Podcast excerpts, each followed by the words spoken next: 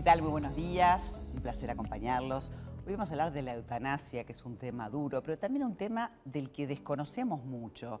Se acaba de votar un proyecto de ley hace poco tiempo, donde, bueno, la ley sigue en curso porque se votó de manera favorable, 57 eh, a favor, 39 en contra de los 96, o sea que aprobada esta ley continúa. Ahora, ¿qué sabemos de eutanasia? Por eso hoy invitamos a Miguel Pastorino, para conversar con él. Miguel es filósofo, docente, ex sacerdote y especialista en este tema porque se ha metido tan en profundidad que ha hecho hasta maestrías para poder manejarlo y abordarlo. Y hoy viene representando Prudencia Uruguay, que justamente es un grupo multidisciplinario de personas que lo que piden eso es, es eso, ¿no? Prudencia. Ahí está. Sí, bueno, la verdad que lo primero que conformamos fue un grupo multidisciplinario de especialistas en el tema, paliativistas, psiquiatras, em, oncólogos, o sea, em, psicólogos, algunos periodistas también, pero sí, desde abogados. Eh, yo soy filósofo, me dedico a la filosofía y ahora tengo una especialidad en bioética, es decir, la tesis sobre eutanasia, porque me, me interesó empezar a investigar qué pasaba en el mundo, empezar a ver qué pasó en España. Y, sobre todo porque son muy pocos países los que la han despenalizado, ¿no? Son muy pocos, estamos hablando de 7, 8 países. Claro, hay lugares donde es extremo, Suiza, lugares donde, donde ya directamente la gente es desechable, por así decirlo. Bueno, lo que pasa es que en, algunos países eh, hay suicidio asistido, pero en eutanasia hay gente que los confunde como si fueran lo mismo, que en los efectos es lo mismo, pero la metodología es distinta. Entonces, el, el, problema es que lo que nosotros vimos es que en la población en Uruguay, viendo las redes sociales, me pasaba a mí comentando en las redes, la gente opinaba sobre el tema y no solo digamos, todo el mundo que uno conoce, sino legisladores, gente del ámbito de la salud, opinando partiendo de conceptos distintos y entreverando conceptos con un gran mar de confusión, lo cual uno dice, llegar a argumentar a favor o en contra, no entendiendo de qué se está hablando, nos va a llevar a conclusiones siempre equivocadas. ¿Qué es eutanasia? Bueno, a mí me gusta, y eso es muy del ámbito de la filosofía, empezar a definir las cosas por lo que no son. Porque eso aclara mucho.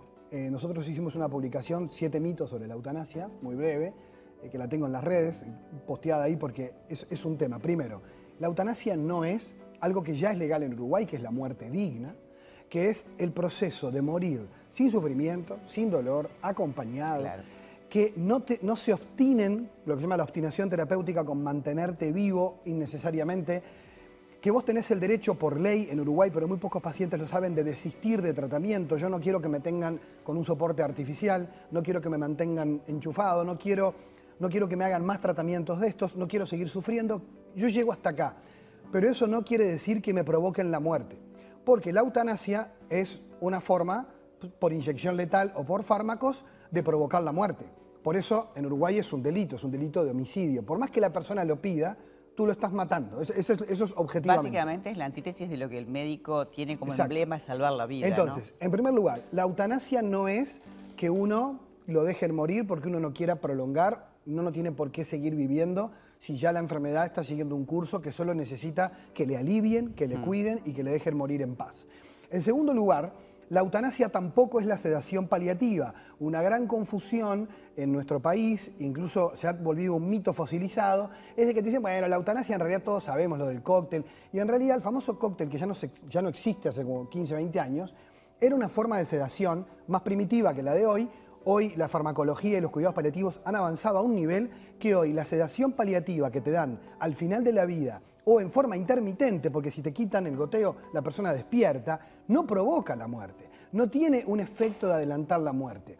Y esto lo explican los paliativistas sistemáticamente. La morfina no es un sedante, es un calmante, no provoca la muerte de las personas. Es decir, este tipo de mitos han generado que las personas crean que la eutanasia se practica porque la confunden con prácticas que son éticamente correctas desde el punto médico, son legales y no, y no, no provocan la muerte de la persona. ¿Se puede llegar a modificar este, esta ley que ya fue votada de esta manera? ¿Se puede cambiar algunas cosas? Bueno, sí, claro, todavía, todavía no se discutió en el Senado.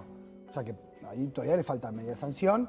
Eh, y supongo que la Comisión de Salud del Senado pedirá también informes y recibirá comisiones.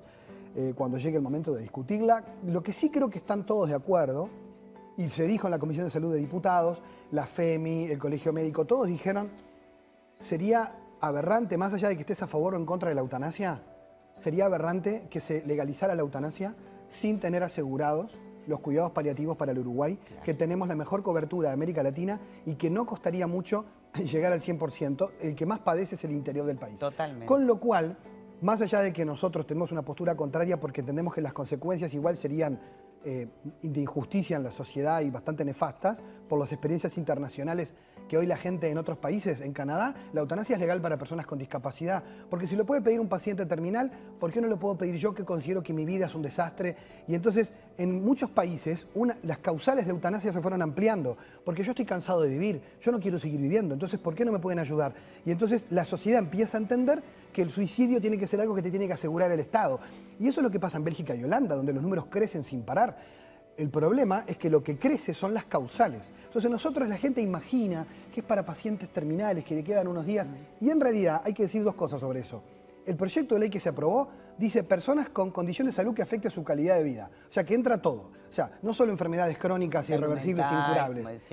entra cualquier situación incluso que afecte mi calidad de vida por razones de salud, vejez, discapacidad. O sea que es muy abierta el proyecto uruguayo. O sea, que dicen que no, que es solo para algunos casos, y eso si uno lee, lee el proyecto que se aprobó, en el artículo 2 te das cuenta de que entra todo el mundo. A nosotros nos encanta que estés acá porque sabemos que sabes mucho del tema que lo defendés con vehemencia, pero además estás aportando conocimiento para la sociedad que, que un poco se desconoce y se dice que sí, pero en realidad no podemos decir que sí conociendo la realidad de lo que verdaderamente es la eutanasia. No, claro, y además hay porque hay personas que también en, esta situación en general imaginan un escenario terrible por situaciones que han vivido situaciones de, mala praxis, de mala atención, situaciones que vos decís, yo no quiero vivir eso, y nadie lo quiere vivir. De hecho, los que estamos a favor y en contra Nadie quiere que la gente sufra ni obligar a la gente a sufrir. Es decir, en realidad lo que estamos en desacuerdo es en cuál es la mejor salida, la más solidaria para un país que cuida a su gente. ¿no?